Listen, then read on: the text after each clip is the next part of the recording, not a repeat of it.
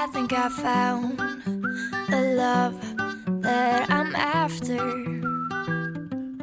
Fresh as a first kiss. 嗨，各位亲爱的小伙伴，大家早上好，我是瑶瑶老师，欢迎来到今天这一期的英语口语每日养成。在今天这一期节目当中呢，我们将会来学习一段来自于《摩登家庭》第三季第九集当中的英文台词。那么首先的话呢，我们先来听一下。I bounced around for a while, ended up washing dishes in New Mexico. I bounced around for a while, ended up washing dishes in New Mexico. 我四处晃了一段时间，最后在新墨西哥州洗盘子。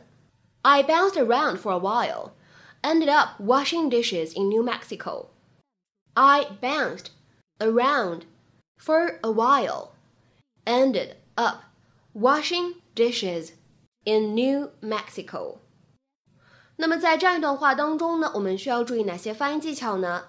首先呢，我们来看一下第一处，当 bounced 和 around 放在一起的时候呢，我们可以有一个连读。那么此时呢，我们其实可以读成 bounced around，bounced around，bounced around，而 around 和 for 放在一起呢，又会有一个不完全爆破的处理，所以呢，此时我们可以读成 around for，around for。Around for，而 for 和 a 放在一起呢，又会有一个自然的连读。那么此时呢，我们可以读成 fur a fur a fur a。还有呢，大家可以看一下倒数第二处发音技巧，当 ended 和 up 放在一起的时候呢，我们可以有一个连读。那么此时呢，我们可以连读变成 ended up，ended up，ended up。然后呢，再来看一下最后这一处发音技巧。当 dishes 和 in 放在一起的时候呢，我们可以有一个连读。那么此时呢，我们可以连读变成 dishes in，dishes in，dishes in。So many memories in this place. Do you guys still have like every cereal? We have a lot. Yeah, of course you do. Of course you do. You only have the greatest dad in the world. So what have you been up to? I haven't seen you since you went off to college. oh, you know, I actually didn't work out so well. I bounced around for a while, ended up washing dishes in New Mexico. Mm. Mm. So, without the benefit of a college degree, I guess your options were kind of limited, huh?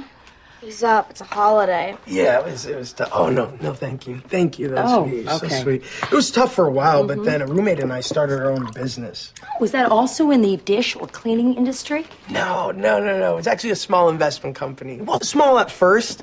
You know, we rode the tech wave for a while and expanded into video games, amusement parks, sports arenas, anything that seemed awesome, really.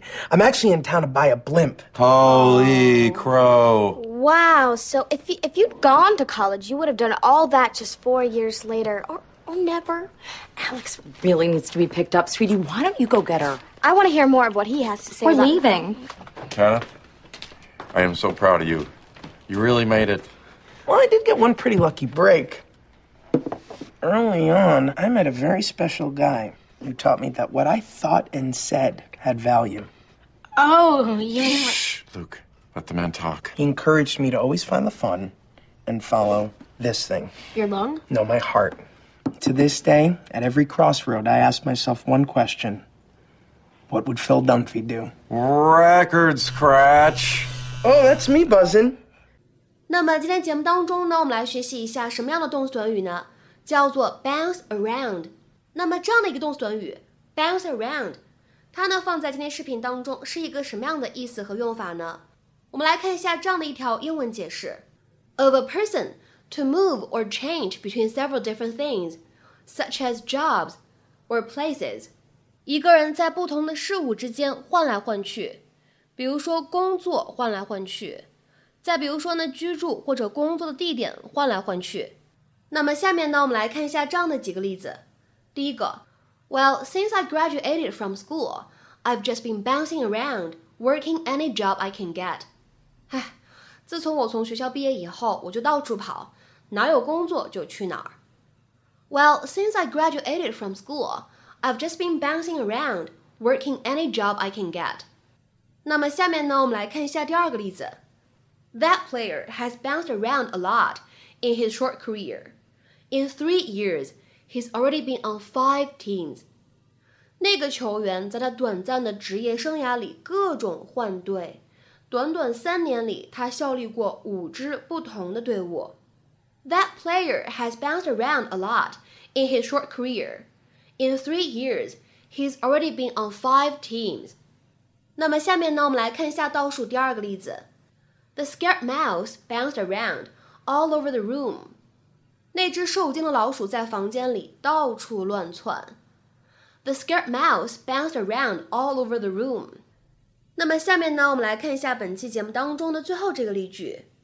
She has been bouncing around from one job to another. 她一直在不停的换工作。She has been bouncing around from one job to another. 那么下面呢，我们来看一下本期节目的末尾呢，有一个什么样的翻译任务留给各位。The kids are bouncing around in the back seat of the car. The kids are bouncing around in the back seat of the car. 那么这样一个句子，你会如何去理解和翻译呢？好，那么期待各位同学的踊跃发言。瑶瑶老师今天这一期的美剧口语的分享呢，就先暂时告一段落了。明天节目当中呢，我们再会。see you。